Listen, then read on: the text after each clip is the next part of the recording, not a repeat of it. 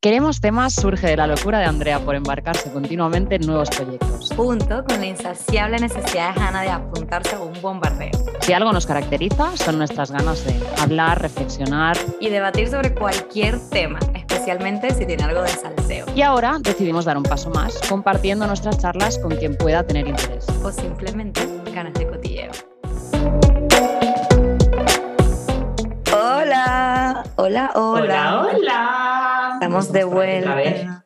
Su podcast favorito del martes. Espero que tengan todas las campanitas activadas. Eh, antes de empezar, tú sabes que yo siempre digo un mensaje antes de empezar para unos oyentes y es que el otro día vi las estadísticas y se pelean en segundo lugar México y Suiza. Entonces, claro, si mandamos saludos para México, tenemos que mandar mm. saludos para los oyentes y las oyentes de Suiza. Mira, tengo muchos oyentes aquí. Yo. Aquí todo el team supporting, no, la verdad que sí, que incluso hasta compañeros de trabajo mío que no hablan español lo intentan. Mi amigo Antonio que habla italiano, el pobre lo intenta y dice, no, me entero de bastantes cosas, ¿eh? O sea que... Hacemos un podcast para aprender español. Exacto, así se ponen las pilas. Con diferentes acentos, es la prueba de fuego ya. Ok, ¿de qué vamos a hablar hoy, Hanna? Pues hoy vamos a hablar de las redes sociales, cómo nos han impactado y un poco, vamos a generar un poquito de debate ¿no? respecto a las redes sociales y a las ventajas, desventajas que les vemos, ¿no, Andrea?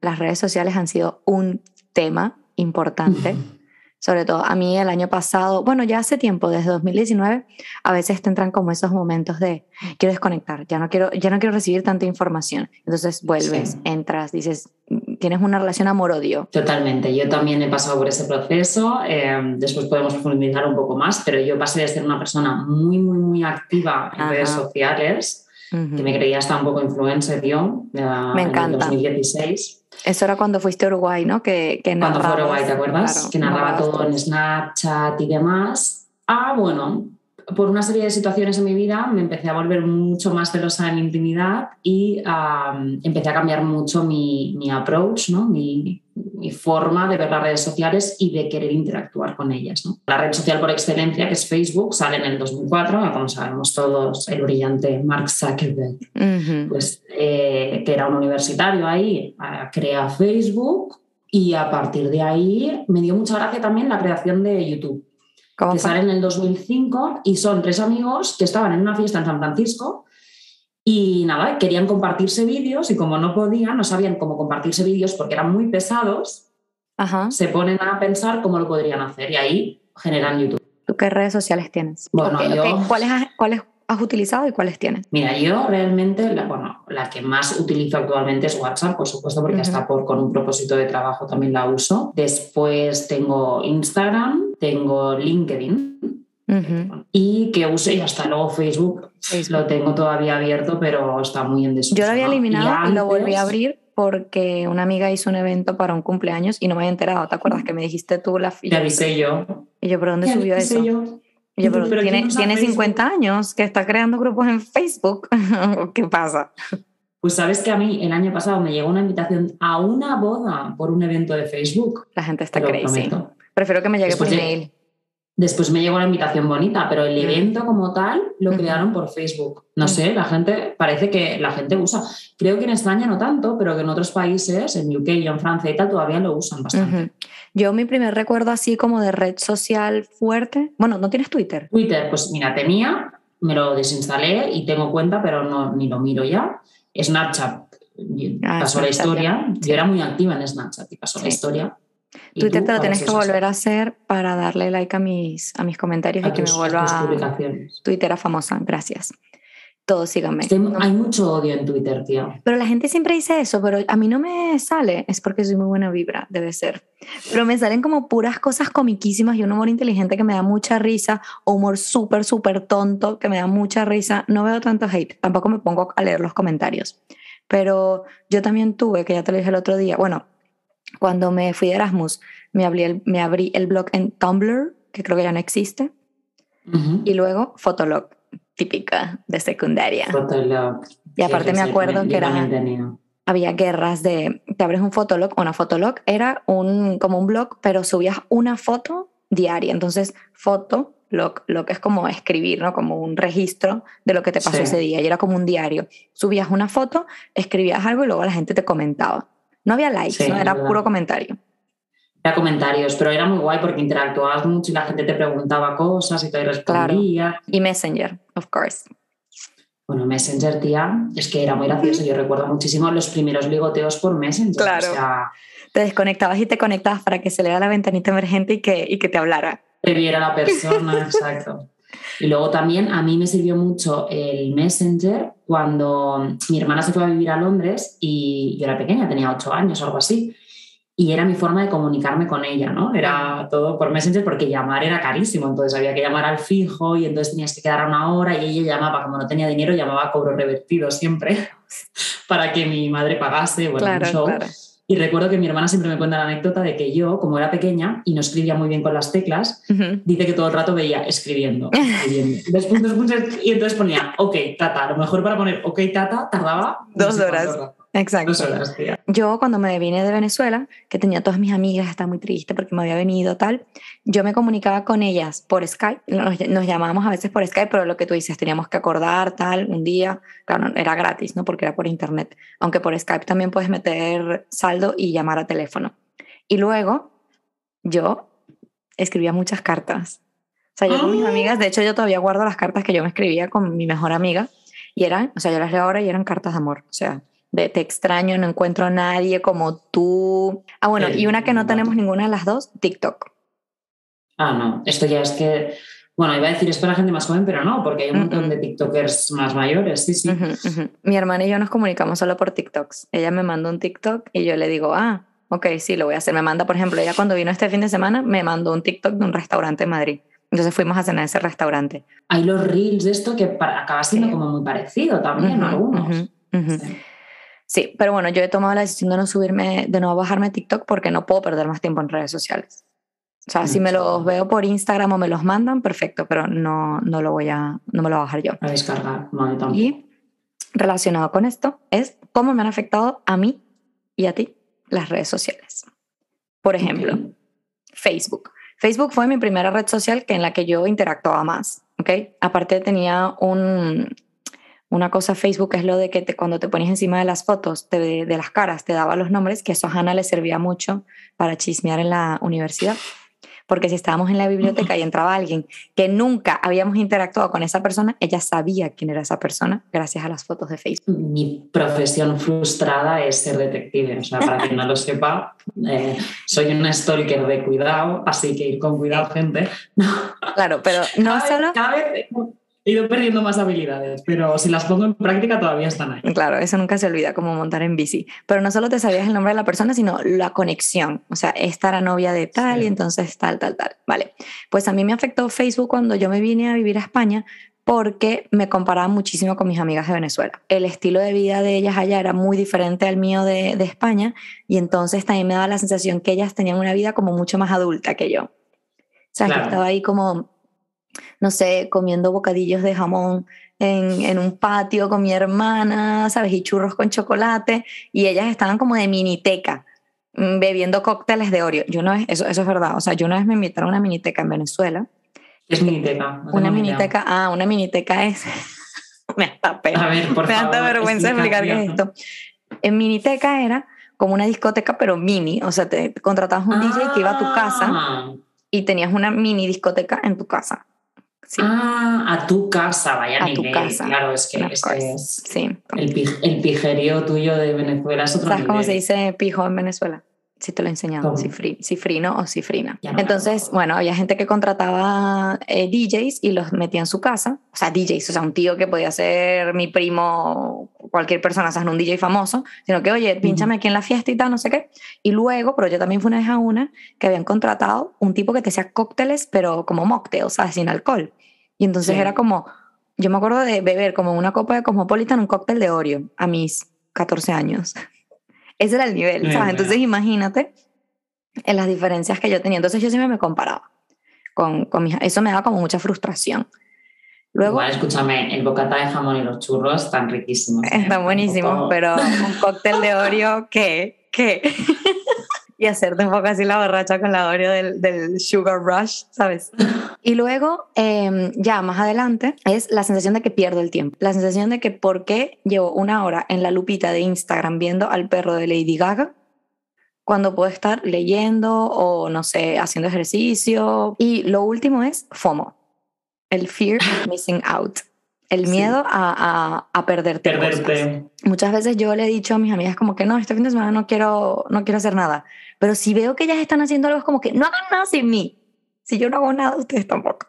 No, pero en general, como que, ay, esta persona... Sí, sientes que te estás, te, estás perdiendo un plan. O le escribes a la persona en plan de, tío, no me has avisado y estás haciendo esto súper chulo, ¿no? O ay, qué cool este sitio. WhatsApp de tomamos un café hoy, no te responde y de repente cuelga una foto en un restaurante súper chulo, en un café súper chulo y tú dices, sí. ah, ¿con quién por qué no ¿A ti cómo te han afectado las redes? Pues a mí, en realidad, Andrea, bueno, en muchos momentos como la parte positiva es que me han servido mucho como de compañía, ¿no? Cuando, cuando he estado fuera de casa o demás, esa parte sí que, el, pues por ejemplo, mi sobrino ya siempre, bueno, desde que nació ellos viven a distancia, entonces viven lejos, entonces siempre ha sido una forma de sentir cerca a los seres queridos o cuando yo he estado pues eso, viviendo fuera. Em, pero bueno, es lo que decía antes, que en un punto de mi vida sí que después de mi etapa en Uruguay, como decía, me creía influencer y compartía un poco todo de mi día a día. El hice un clic porque mi pareja en aquel momento me dijo un día, em, estábamos tomando un café, me acuerdo perfectamente, y me dijo, no eres capaz de dejar el Instagram ni para tomarte un café conmigo. Claro, a mí Wow, me afectó un montón eso porque nada, fue como hacer un clic dentro de mí. Obviamente, cuando estás así, empezando una relación profundamente enamorada de alguien y alguien te, da esa señal, dices, aquí algo está mal. Entonces ahí empecé como a tratar forzadamente, porque ahí tú tienes que hacer tú como tu desintoxicación un poco en redes sociales. Yo luego voy a hablar de la desintoxicación. Mm. Entonces, eh, ahí fue como que un poco yo empecé ya a cambiar mi perspectiva y decir, ostras, pues sí, es verdad, tengo que intentar, pues cuando esté con él o esté con mi madre o con mi, hermano, con quien sea, con mi familia, con mis amigas, eh, ir dejando un poco ese constante estar mirando Instagram porque estás compartiendo con alguien y te, pierdes de eso. Entonces, poco a poco lo fui dejando. Yo también soy muy de extremos y eso me llevó como un poco al otro extremo. Es verdad, es verdad, porque a mí me encantaban tus stories narrados. Y ahí llegué un poco, en realidad también fue a, raíz de tener una decepción con un amigo que quise dejar de compartir un poco lo que hacía. Me entró como, ya no, ya no me apetecía como que la gente supiera ni dónde estaba, ni qué estaba haciendo, ni quizás llegar el lunes a la oficina y que todo el mundo supiera lo que había hecho, o incluso que la gente, mis amigos, me preguntasen solo porque estaban viendo en mi Instagram lo que estaba haciendo. Era como quien tenga interés realmente que me, me va a preguntar. me va a preguntar. Entonces sí que ahí cambié radicalmente y bueno, creo que bueno, ambas en un punto nos hemos quitado Instagram, nos hemos eh, desintoxicado, ¿no? Sí. Por periodos. Pero sí, la verdad que, mm, que, un poco esto, una frase que no sé si habéis visto la serie Merlí, aquí spoiler, pero... No, no, sí, mis, eh, amigas, mis amigas venezolanas han visto Merlí y ¿sabes cuál es su palabra? Yo tengo una amiga que está, quiere aprender catalán, venezolana, y su palabra favorita es puyastra. Ah. Le encanta decir puyastra, puyastra es pollo. No tiene ningún sentido. Pues Merlí es una gran serie, que no la haya visto, que la, que la, que la vea. Y Merlí dice en un momento, es como que, ¿qué pasa? ¿Que no existimos si no compartimos en las redes sociales lo que estamos haciendo? ¿No? Si no lo compartiste, nunca pasó. Claro, y es como, no, no, no, no es así la vida. O sea, la vida es vivirla. A mí me ha pasado que yo antes, cada, cuando estaba compartiendo con gente, era como siempre tenía que subir una story de lo que estuviera haciendo. Y ahora ya no. Em, este fin de semana estuve haciendo ejercicio en el retiro. Yo antes eso lo hubiera grabado, como una foto de lo que estoy haciendo. Ahora, es verdad que todavía lo hago, o sea, puedo hacerlo, pero antes o salía de fiesta y era todo el tiempo como grabando toda la rumba. Ahora quería hablar, tú estabas hablando de que gracias a las redes sociales veías a tu sobrinito. Mm. Y para mí, porque la gente siempre tiene como ese debate de las redes sociales son malas, las redes sociales son buenas o sea, para mí, eh, como todo, en exceso es, es dañino. Pero tiene muy cosas, o sea, yo, yo quisiera hablar de las cosas buenas que tienen las redes sociales y las cosas nocivas, ¿vale? Y en las cosas buenas es precisamente lo que tú comentabas de que a mí me ha permitido conectar con amigos y familiares. Gente que a lo mejor hace muchísimo tiempo con la que tú no te hablabas, o familiares que, que, a lo mejor ni sabías que existían y ahora te comentan las fotos, eh, te escriben, no sé, también es una manera de hacer networking. Totalmente de acuerdo. Es cierto y, creo que en ese sentido hay familias unidas a, días de, a día de hoy por las redes sociales. O sea, al final, ¿cuánta gente ha tenido que abandonar su país y tiene su familia en un país y está trabajando en otro y su único contacto es a través de, las redes sociales? Sí, bueno, yo cuando me fui a Erasmus, yo decía, uff, qué palo tener que explicarle todo el día a cada persona lo que estoy haciendo. Escribía mi, mi post del, del blog y literalmente cuando me preguntaban, ¿cómo te va? Lee y listo. Y luego también me entero de muchísimas cosas súper interesantes. O sea, a mí, por ejemplo, me interesa muchísimo la sostenibilidad y como productos que sean sostenibles. Instagram me conoce al pelo. Entonces me propone, me da una publicidad que obviamente está mega adaptada a mí, pero que me interesa, porque si yo dijera, bueno, esto no, no tal, o de eventos, de, de, de lugares, como lo que, bueno, esto ya fue de, de, TikTok, ¿no? Como el restaurante que fui con mi mamá y mi hermana, que era súper cool, que nos enteramos fue por las redes sociales. Por las redes sociales. No, no, a nivel de recomendaciones y encontrar cosas afines a tus gustos es genial. Lo que eso también puede ser bueno o malo, ¿no? Porque también y que se puedes utilizarlas para cosas positivas, como lo que tú estás diciendo, ¿no? Descubrir cosas que vayan con tus intereses, como la sostenibilidad, o tener una vida más sana, hacer ejercicio. Hacer ejercicio. Ahora de de ejercicio y demás, o, o seguir recetas eh, healthy incluso, pero también te puede llevar a hacer un poco compras compulsivas, porque cuánta gente eh, le ha salido ahí un anuncito de lo que sea, o ha visto a fulanita promocionando la camiseta. Exacto. Y entonces ha ido ahí a comprar cosas que no necesitas, pero que las estás viendo y ya te generan esa necesidad. O sea que esto como negocio está muy bien, pero como, como de usuario, ¿no? Pues tienes que controlar un poco eso. Y luego no nos olvidemos lo que tú decías de, las oportunidades laborales. ¿Cuántos, ¿Cuántas empresas a día de hoy muchas veces ni se miran tu currículum? O sea, directamente van a tu LinkedIn y miran ahí un poco tu, bueno, tu resumen laboral y profesional y formativo y con eso ya tiran. O sea, creo que es súper interesante también. Y luego también el otro día estaba escuchando Se Regalan Dudas, podcast muy favorito de Hannah y mío. Muy y, y, Ashley decía que ella gracias a las redes sociales fue que se empezó a dar cuenta que había otro prototipo de mujer parecido a ella. Como que hasta ese entonces solo el prototipo de mujer era flaca, alta, no sé, modelo, y, a partir de, gracias a que las redes sociales ella empezó a seguir determinado, determinadas cuentas, se empezó a sentir mejor con ella misma. Que eso también fue algo que su psicólogo le recomendó como sigue y es algo que yo he hecho. Sigue solo las cuentas que te hagan sentir bien. Y, ya no simplemente body positive, pero por ejemplo, yo, a lo mejor si no quieres dejar de seguir, siléncialo, ¿no? Yo lo, yo lo silencio, pero solo sigo cuentas que de verdad me aporten algo positivo, sí. Y luego otro punto es lo de los movimientos sociales. Por ejemplo, tú sabes lo del el, símbolo este que, salió hace poco, de hecho, en Barcelona una noticia que el símbolo este del, socorro, ese que pones como el dedo gordo y los cuatro dedos encima, y que una mujer en un hospital que hizo ese símbolo y entonces pudieron agarrar a su pareja y tal. Todo ese símbolo se hizo famoso gracias a las redes sociales o toda la primavera árabe en, en 2010, protestas de Hong Kong, que yo estaba leyendo un artículo en el New York Times, ¿qué te parece esta fuente? El New York Times, de un profesor de Princeton, que decía que estas injusticias por las redes sociales se hacen más visibles y entonces hay como un cambio ¿no? que le sigue, pero que las redes sociales hacen que este mensaje se, se, riegue, eh, las redes sociales hacen que este mensaje se riegue, ¿vale? Y llega a muchísima más gente que antes, que hacía muchísimos más años, pero la conexión entre las personas que antes organizaban protestas o manifestaciones era más fuerte, porque claro, como tenías que conocerlas presencialmente o a lo mejor en una casa, tal, te reunías, el nexo que se generaba entre estas personas era más fuerte, pero claro, eran menos personas. Entonces, ahora el movimiento tiene más impacto, pero las conexiones entre las personas son más débiles. Pero bueno, en algunos casos eso es lo único que te interesa. Lo que te interesa es que, llegue a más gente ¿no? y que se haga más ruido, aunque luego las conexiones entre las personas sean más débiles. Y luego aquí también, mira, justo descubrí aún hace poco, por gracias a mi amiga Lu, mi amiga uruguaya que está aquí en Suiza y es mamá. Y claro, se hace un poco difícil como a veces conocer a gente. Y resulta que una, una, de las cosas ¿no? también potenciales eh, de las redes sociales es que te permiten a conocer a personas, pero ya no solo de la parte em, amorosa, como buscar pareja, sino que hay una especie de LinkedIn, hay de LinkedIn, perdón, de Tinder, hay una especie de Tinder para mamás. Ah, sí.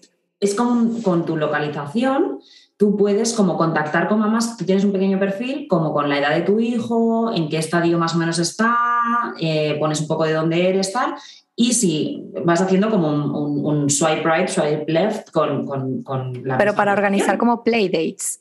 Con claro, para quedar con la otra mamá y su bebé. O Entonces pones eso, eh, edad de tu hijo, más o menos intereses, tal y cual, y entonces gracias a eso pues puedes conocer otras mamás en el lugar en el que estás viviendo. Me parece súper interesante. Pero por eso, las redes sociales traen cosas buenas, pero bueno, también traen cosas malas, ¿no? Pero como decíamos, todo en exceso es malo. Lo de compararte. Correcto.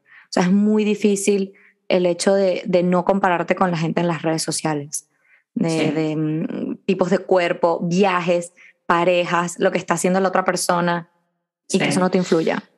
Sobre todo para, los adolescentes, ¿no? Y la gente que no, que no es madura todavía y que no tiene, o sea, que no tiene claras sus ideas ni, ni qué es lo que quiere hacer, al final es una fuente constante de comparación, porque antes nosotras pues sí, te comparabas con en, el cole, con, con, bueno, con la que más ligaba o con la que era más popular o con la que, ¿no? Los pantalones que llevaba. Los unblancats.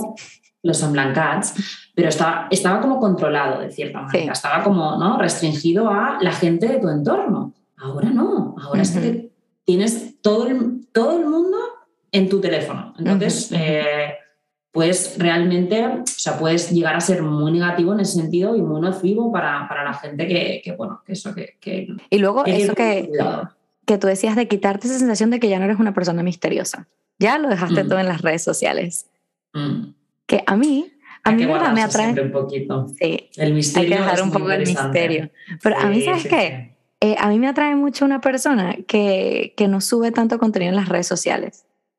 Es una persona que está constantemente subiendo contenido en las redes sociales. Me gusta, no es que lo critico porque yo también he tenido mis momentos. Yo también en 2019 tuve mi momento fake influencer, que a la gente le gustaba mucho y a mí también. Con tu viaje. Sí. y se vuelve adictivo, se vuelve adictivo. Pero una persona... Se vuelven muy adictivas las redes sociales. Sí, sí. Pero están ya diseñadas para eso. Había un... Mm. un, ¿cómo se llama? Un documental que te hablaba de que, por ejemplo, ¿sabes esto de las, de las máquinas tragaperras? Ese movimiento de que, de que sale como que la ruedita de arriba hacia abajo, exacto. Eso es como que te genera algo en tu cerebro que quieres como esa gratificación instantánea de que cada vez que, lo, que le das para abajo, que es como se actualiza toda la información en Instagram, te da como un chute de dopamina, que luego voy a hablar de un vídeo que vi, que claro, te vuelves loco y quieres más y más y más y más y más. Y luego otra cosa mala de las redes sociales las fake news, que sobre todo, por ejemplo, en las elecciones con Trump, eso fue una locura. Luego también no nos olvidemos, André, un poco relacionado con las compras, es todas las estafas y el robo de datos que se puede generar. Sí. Mm, a través de cuando haces compras online y demás, cuántas, ya no fake news, cuántas fake tiendas hay en medio que, que, te pueden robar ahí, que evidentemente cada vez está más seguro todo y demás, pero igualmente siguen habiendo muchos robos. Y por otro lado, también yo creo que es importante considerar que, que lo que hablábamos antes del hate, ¿no? que se puede generar mucho odio. Es verdad. Al final, el, el generar feedback, generar opinión, puede ser algo muy positivo, porque antes costaba mucho recibir feedback. ¿Tú te acuerdas que nosotras en la universidad nos poníamos en la calle a hacer encuestas a la gente? Sí, es verdad esto todavía supongo que se hace, pero al, final cada vez menos, porque ya después empezamos a hacer las encuestas online, pero nosotros en un momento hacíamos encuestas en la calle a la gente para recibir esa opinión. Ahora tú haces una encuesta online y listo, o sea, no tienes que... Sí. O, con la propia red social poniendo sí o no en el Instagram, ¿no? Todas estas encuestitas que puedes hacer, pero ojo que las opiniones pueden ser también mm, dañinas, ¿no? y, bueno, y esto hay que también saber tomárselo y, saber digerirlo. Bueno, pero tú decías que se puede generar odio, pero también se puede generar amor y sexo en Instagram, en las redes sociales, porque yo conozco mucha gente que liga como no te imaginas por Instagram. Con los jueguitos. Cuéntanos tú, tú, subes una story, una historia así un poco picante, y, y te mandan fueguitos. Madre mía. El otro día. hay que tenerlo abierto para eso, ¿no? no, no, no, con, tú vas rascando de ah, contactos antiguos. Ah, vale, vale, tirando de agenda. Exacto, tirando de agenda. y el otro día me estaba escuchando otro podcast muy bueno, que a ti también te gusta, el de Buenísimo Bien. Y ellos estaban hablando precisamente de esto y de que ahora entre la gente joven, más joven que nosotras, se manda ya no solo el fueguito como para ligar, para demostrar que estás interesado, sino una llama Sí. O sea, pero no una llama de fuego, sino una llama del animal. Ah, no entendía. Bueno, porque una llama del animal es llama, pero puedes creer que es como llama de fuego. No, la gente está loca. Pero bueno, ya lo están forzando demasiado. Pero mira, quería hablar de cosas, si hemos hecho alguna vez cosas para desintoxicarnos de, de, las redes sociales. ¿Has hecho alguna vez eh, como que estabas tan crazy ya de las redes sociales que dijiste, necesito ya romper mi celular? Sí, lo hice, mm, bueno, me quité el Instagram un mes y medio, algo así, un mes y medio, dos meses. Pero fue más porque no quería dedicarle ese tiempo a, a, Instagram, ¿no? Sí que empecé un poco a ponerme el tope al principio de, del ah, horario. ¿Cuánto, te, ¿Cuánto te pusiste? ¿Cuánto tiempo? Una hora, una hora diaria. Que es verdad que he descubierto que lo puedes hacer incluso desde la propia aplicación, que eso no lo sabía. Yo pensaba que siempre lo tenías que hacer desde los ajustes del teléfono, pero el propio Instagram tiene una opción dentro que te mm. permite, te dice cuánto tiempo lo has utilizado, también te da los, las estadísticas y luego te permite ponerte o bien notificaciones cuando ya hayas llegado al límite o cortarte directamente el uso de, de la aplicación cuando has llegado al límite que tú te has querido poner. Sí, es que esto yo lo tengo, yo también empecé limitándome Instagram una hora y ahora lo tengo en 30 minutos, pero migro para Twitter. El otro día puse un tweet que es como el que deja los porros pero se mete rayas de cocaína. y entonces lo Coño, Andrea, normalmente es al revés, tía. O sea, pasas de una droga más dura a una más blanda, ¿no? Pues. Loquísima ella. Yo también me he hecho dos detox de Instagram. Una, creo que fue cuando empezó la pandemia, creo, también por eso de que perdía mucho el tiempo y tal, y me lo quité como un mes y pico, creo. Y luego el año pasado, porque esto es un consejo que le quiero dar a todo el mundo, durante las rupturas es mejor por su salud mental quitarse las redes sociales. De verdad que mm, nada de no, que los silencios, que no sé qué, uno nunca sabe. Entonces estuve como tres meses sin redes sociales y la verdad no me, no me hizo falta. Y luego hace poco me di cuenta que como tenía que empezar a estudiar, que me costaba mucho concentrarme. Y también cuando ¿Ah, me ponía a leer libros, que tú el otro día con tu recomendación decías que tu amiga decía que nos costaba un poco como encontrar libros que nos gustaran o que nos atraparan. Yo ya no sé si es que no encuentro libros que me atrapen, pero me estoy leyendo y estoy, se me va la mente. O quiero como que ver, en, ver Instagram o ver Twitter y tal. Y entonces me vi un video en YouTube que habla sobre la, la desintoxicación, ¿vale? Porque al final las redes sociales y muchas otras cosas te generan como la, lo que se llama dopamina, que es la hormona del placer, como lo que, lo que, nos, lo, que nos genera desear cosas.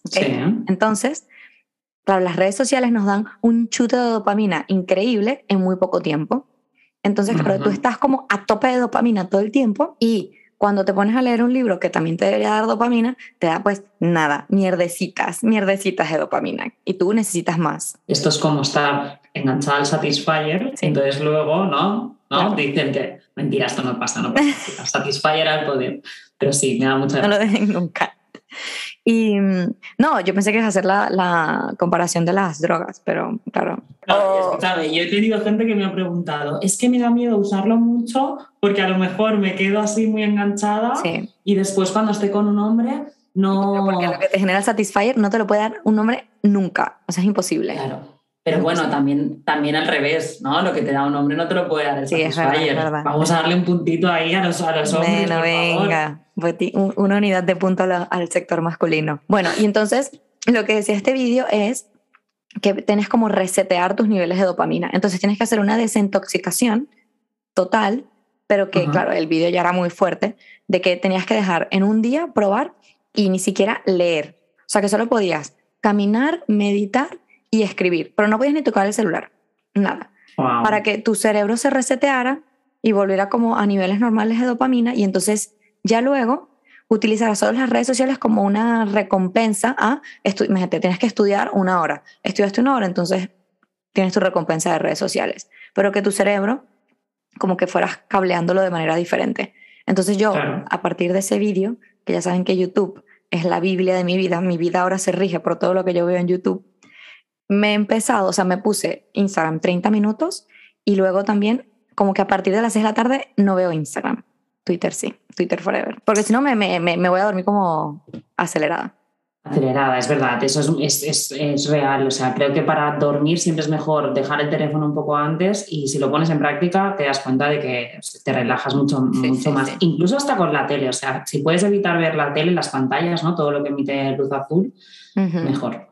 Pero eso, un poco las redes sociales, yo creo, Andrea, que, que lo que decíamos, han revolucionado la vida de muchísima gente, nosotros, también hay muchas generaciones que han nacido ya, ¿no? Eh, claro, que no entienden su existencia sin, sin las redes Sin redes sociales. Es que todas todos esos individuos que, que, pertenecen a las generaciones más jóvenes son incapaces de entender la vida sin, sin una red social. Es como, ¿qué me estás diciendo, no? ¿Cómo, ¿Cómo habéis podido vivir sin esto? Entonces, creo que nosotros tenemos suerte todavía de, de poder discernir un poco más gracias a que las hemos tenido, pero sabíamos también lo que era no tenerlas. El otro día veía una, publicación justo en Facebook que a ti no te habían etiquetado porque tú tardaste más en tener Instagram que el resto de las chicas de la universidad, ¿Yo? al parecer. Sí. ¿O era más popular que el resto? Te comentaban, no te hemos etiquetado porque no tienes Instagram. Y pensé, mira, Andrea. Ah, Instagram, no Facebook.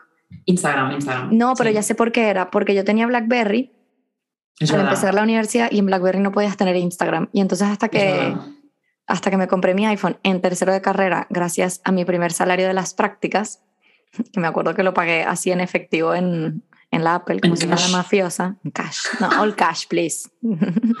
Luego también el otro día leí un tweet que decía, salud mental o para estar más estable es no ver quién ve tus stories. ¿Sabes qué soy yo? Yo casi, yo casi nunca veo quién ve mis stories. O sea, yo subo mi story. Yo tampoco. A no ser que tenga un interés real en algo, ¿no? Claro, pero ver que lo que tú decías, estás ligando por Instagram y quieres ver si la persona que te sigue, eh, ¿no? o la persona que te interesa la ha visto o no. Que eso va relacionado con lo último que yo quería decir, que va muy relacionado a la salud mental, que es analizar por qué nosotros subimos contenido a las redes sociales. Yo muchas veces subo contenido porque eh, algo me pareció gracioso, ¿no? Y quiero compartirlo con la gente. También eh, uno de los motivos es... Sí, uno de los motivos es hacerle saber a mi familia, ¿no? Como miren lo que estoy haciendo y tal, o a mis amigos, ¿no? En vez de estar hablando con cada uno individualmente, que ya sabes que igualmente yo hablo individualmente con todo el mundo, pero como que miren, esta es mi foto de Navidad que me hice con mi gato este año. Entonces la subo, la gente me comenta, bla, bla, bla. Pero también hay gente que sube stories, eh, como dice Bad Bunny, solo para la otra, para que una persona en específico lo vea. Lo veo. Espero que mis amigas venezolanas se hayan dado cuenta que hice un quote de Bad Bunny. No, no hice un quote, pero me refería a Bad Bunny. Soy moderna. Modernísima, vamos, es que vamos. ¿Sabes que mis amigas aquí en Madrid se saben todas las canciones de Bad Bunny, pero al pelo? Y entonces siempre se burlan de mí. Menos mal que ahora en, las, en los sitios tienes que ir con mascarilla porque así no se dan cuenta que en verdad yo no me sé ninguna canción. Que solo mueves la boca, ¿no? Claro, a veces muevo la boca, claro, para que se vea la mascarilla que se mueve y crean que de verdad me la sé. Pero bueno, analizar de, si estás subiendo esto para que otra persona en específico lo vea y eso te trastorna mentalmente. Estás viendo quién te está viendo. Sí. De aprobación, yo creo que eso es muy peligroso, ¿no? Al final lo que decimos. Creo que hay que saber sacar las, ventajas que tenemos de las redes sociales, pero tener muchísimo cuidado a la hora eso de, permitir que nos influencien en nuestra vida o no. Y si te das cuenta de que estás subiendo cosas porque necesitas esa aprobación de, los demás, necesitas compartir constantemente y tal, es cuestionarte un poco, oye, ¿por qué estoy haciendo esto? ¿no? Vamos con las recomendaciones. Recomendaciones. Ok, vas tú primero, aunque la vez pasada fui yo. Pues la recomendación eh, en mi caso va a ser de mí misma esta vez, uh. porque este fin de semana justo he visto el documental de Netflix ah, que está vinculado a una red social que es Tinder, que es de Tinder Swindler, Ay, lo he visto que la gente... Ah. Está muy bien, eh, es muy recomendable. En realidad, escuché a una chica hablar de él, pero bueno, no me lo recomendó directamente en un grupo de una salida que hicimos aquí de cumpleaños de chicas en Suiza. Una de ellas lo comentó, pero en realidad yo ni le presté mucha atención y ahora, como me salió en Netflix, sí que quise verlo. Está muy bien, es una historia real, eh, es un tipo israelí que básicamente el tipo genera, para no hacer mucho spoiler, pero genera una estafa piramidal casi perfecta. Entonces, engaña a una persona que con ella le paga el dinero, con ese dinero que, le, saca de una mujer, le paga todo el lujo a otra. Y así va ah. haciendo. está muy bien. O sea, también evidentemente eh, es un nivel que yo digo, estas chicas no sé ni por qué están en Tinder, porque si yo tengo tantísimo dinero, vamos, es que... Bueno. Me pago yo, me pago yo a quien Te quiera. pagas tú tus cositas, ¿no? ¿Tú no viste Paquita Salas? ¿Tú viste Paquita Salas? que Noemí, Noemí Argüelles, el personaje, dice, si eres lista, el Tinder da dinero. que hay un quote que dice así. Pues sí, no, pues lo que es verdad, no hemos hablado de Tinder ni las dating apps que se pueden considerar redes sociales, pero porque queremos hacer un episodio más adelante sobre Eso. las dating apps. Ok, mi recomendación es de mi amiga Alejandra Gutiérrez, arroba Aleguti. ¿Por qué? Porque el 80% de las interacciones que yo tengo con Alejandra es a través de reels de gatitos. Ella me manda reels de gatitos, yo le contesto con otro reel de gatito y así vamos. Y casi no nos hablamos, eh, solo a través de reels de gatitos. Entonces, ella me recomendó un podcast que yo ya lo oí y me voló la mente, ¿vale? Tienes que estar medianamente concentrado para oírlo, se llama Caso 63, ¿ok? okay. Eh, es chileno, es un podcast chileno y ella me lo recomendó porque le, es sobre un mundo distópico y parte de la situación actual de pandemia. Entonces el podcast es loquísimo, pero como parte de la situación actual de pandemia, que tú dices, si a ti en hace 20 años te hubieran explicado que esto iba a pasar, no te lo hubieras creído. No, nadie, nadie lo claro, y como parte de esa situación de pandemia, es como que toda esta mierda que está contando puede pasar. Y entonces a claro. partir de ahí habla de viajes en el tiempo. ¿Okay? Okay. Y entonces te explican cómo funciona y las repercusiones de viajar en el tiempo, de si cambio esto, qué pasa en la realidad, no sé qué, no sé cuánto, etcétera, etcétera. Y entonces, lo cool también es el formato, porque el formato, ella nació casi en los 2000 y es un formato de radio, radionovela. ¿Sabes? Cuando antes uh -huh. no había televisión y entonces era como, Ana, por favor, tal. Y entonces, si ya cerrabas una puerta, se oía como una puerta y una llave y tal. Sí, Ese es el formato. Sí. Qué bueno, me gusta, me gusta. Bueno, eh, muchas gracias a todos por escucharnos. Espero que nos sigan Muchísimas en Instagram. Gracias. Queremos guion bajo temas. Queremos y además queremos que nos deis amor, que nos deis likes, que nos compartáis. Nos encanta que nos encanta Andrea y yo, no lo sabéis, pero siempre que nos dais feedback por WhatsApp a cada una de nosotras, nos lo compartimos nos lo para que así nos regocijamos un poquito sí, en, nuestro en, éxito. en los comentarios, en nuestro éxito, en los comentarios que nos enviáis. Así que por favor, seguir haciéndonos felices. Sí, y en YouTube también, si sobre todo están en Venezuela, no pueden vernos, no pueden escucharnos por Spotify, en YouTube se suscriben, denle like a la campanita, todo. Muchas gracias, Chaito. Chaito.